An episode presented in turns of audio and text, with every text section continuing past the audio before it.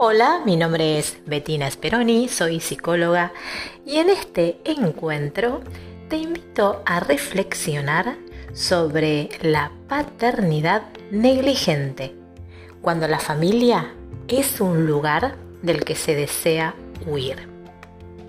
Lazos de sangre que contaminan. La vida es maravillosamente imperfecta.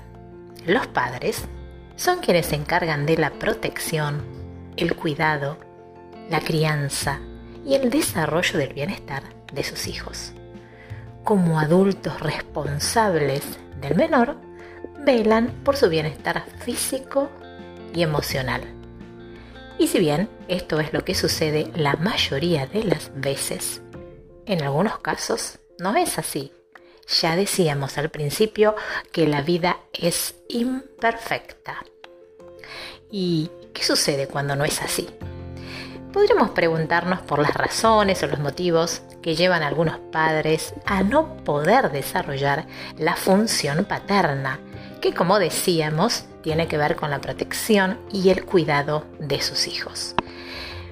Pero la idea de este encuentro no es pensar en las razones que pueden ir desde, por ejemplo, una intensa adicción a una psicopatía.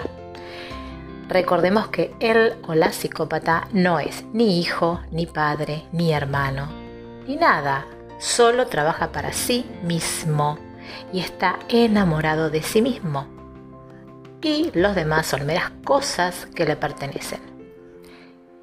La idea entonces es reflexionar sobre la vida de estos menores cuando ya no son tan menores, cuando se convierten en adolescentes y se preparan para ingresar al mundo adulto.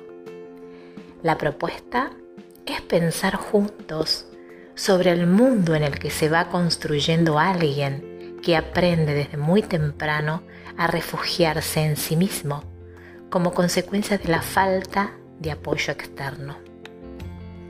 En algunos casos, la familia extensa puede compensar parte de estas carencias ayudando en el cuidado y la supervisión de estos menores. En otros casos, la familia extensa no llega a dimensionar la intensidad de la adicción. El famoso no es para tanto.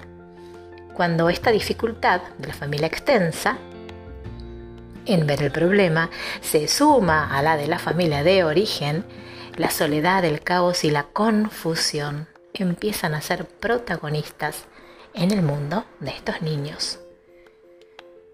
Muchas veces la vida de quienes han crecido con padres que no han podido ser padres, es decir, de aquellos progenitores que no han podido satisfacer las necesidades mínimas de afecto y cuidado de sus hijos, se vuelve un caos. Sí, un completo caos. Y especialmente desde lo emocional. Cuanto más intensa es la adicción, más te aleja de la vida.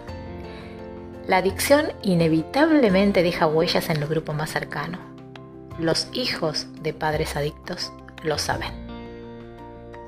En estos casos de negligencia parental, el grupo familiar deja de ser un lugar seguro que contiene, arropa y protege y se convierte paradójicamente en un lugar inseguro donde reina la ansiedad, la tensión y el temor. Un lugar en el que las palabras no se usan para expresar lo que se siente. Hay que deshacerse de lo que se siente.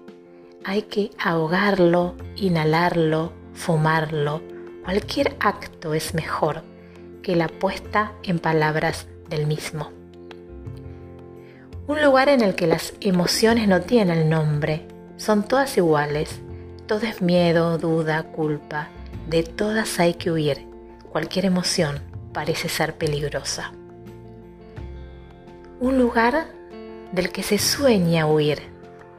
¿Puedes imaginarte las emociones de alguien que desea huir de su familia, sin olvidarnos del significado que la familia, como tal, tiene en nuestra cultura occidental.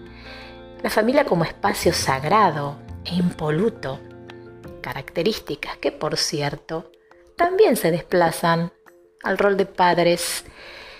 La sociedad asume que todos los padres, solo por el hecho de serlo, cuidan, protegen y se implican en la crianza de sus hijos.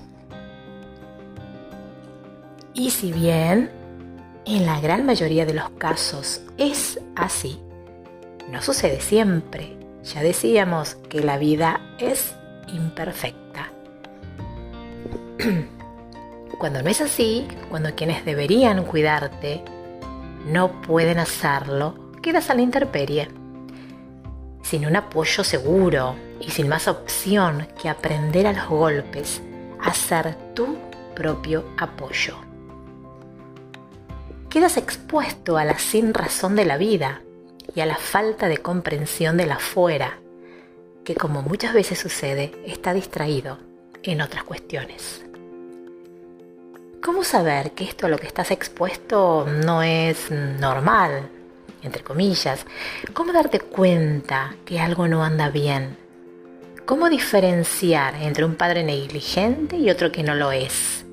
¿Cómo entender que no hay nada de malo en sentirte como te sientes cuando te han enseñado que las emociones son peligrosas y que es mejor deshacerte de ellas?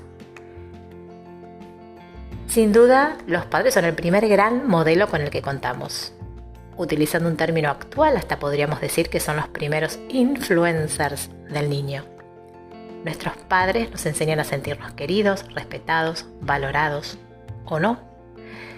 Nuestros padres nos miran y en esas miradas nos podemos sentir aprobados o por el contrario, descalificados.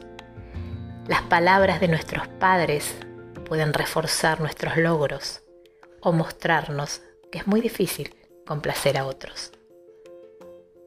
¿Cómo no sentirte ignorado y poco valioso cuando el único plan de alguno de tus padres es perderse en la adicción? ¿Cómo no sentirte un poco culpable por no poder rescatarlo del infierno en el que habita? ¿Cómo no llegar a creer que si tú fueras distinto, tal vez esto no pasaría. ¿Cómo entender que el amor y la sola existencia de un hijo no sea una razón suficiente para salvar a un padre del abismo? La experiencia muestra que solo quien ha entrado en una adicción puede salir de la misma, en el mejor de los casos, y no sin antes mucho, mucho esfuerzo y ganas de conseguirlo. Nada es responsabilidad de los hijos. Los hijos son hijos y como seres vulnerables necesitan la atención y el cuidado de los adultos mayores. De nuestros padres aprendemos a relacionarnos con los demás, a sentirnos amados y amar. Vaya que son importantes, ¿verdad?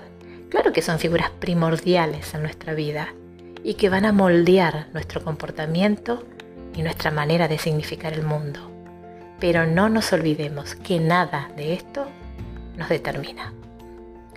Por consiguiente, independientemente de lo negligente que haya podido ser el comportamiento para con sus hijos, esto no los programa para hacer de una forma u otra. Siempre tenemos la posibilidad de decidir cómo mejor nos gustaría estar o sentirnos con nuestras circunstancias. Siempre se puede estar o ser un poco mejor. Lo único cierto con respecto a tener padres con los que no se puede contar, porque en definitiva son padres que no pueden hacerse cargo de su propia existencia, por lo tanto, no pueden hacerse cargo de la de sus hijos es el dolor y el caos emocional que esto genera en los hijos. ¿Cómo saber qué es la felicidad? Cuando no has visto a tus cuidadores primarios ser felices. ¿Cómo apreciar las cosas más simples de la vida? Cuando lo único importante parecía ser la satisfacción de la adicción. ¿Cómo saber que a pesar de los dolores de la vida, es posible disfrutar de la misma si solo has visto malestar y hundimiento emocional. Este es el aprendizaje que los hijos de los adictos intensos se deben a sí mismos. Este es parte del viaje que les permitirá acercarse cada vez más a la vida y alejarse de la oscuridad, para luego poder incorporar las sombras de la vida al milagro de estar vivos. Hasta el próximo encuentro y recuerda que ningún acontecimiento puede robarte las ganas de ser o sentirte un poco mejor. Puedes visitar mi canal de YouTube, Bettina Speroni,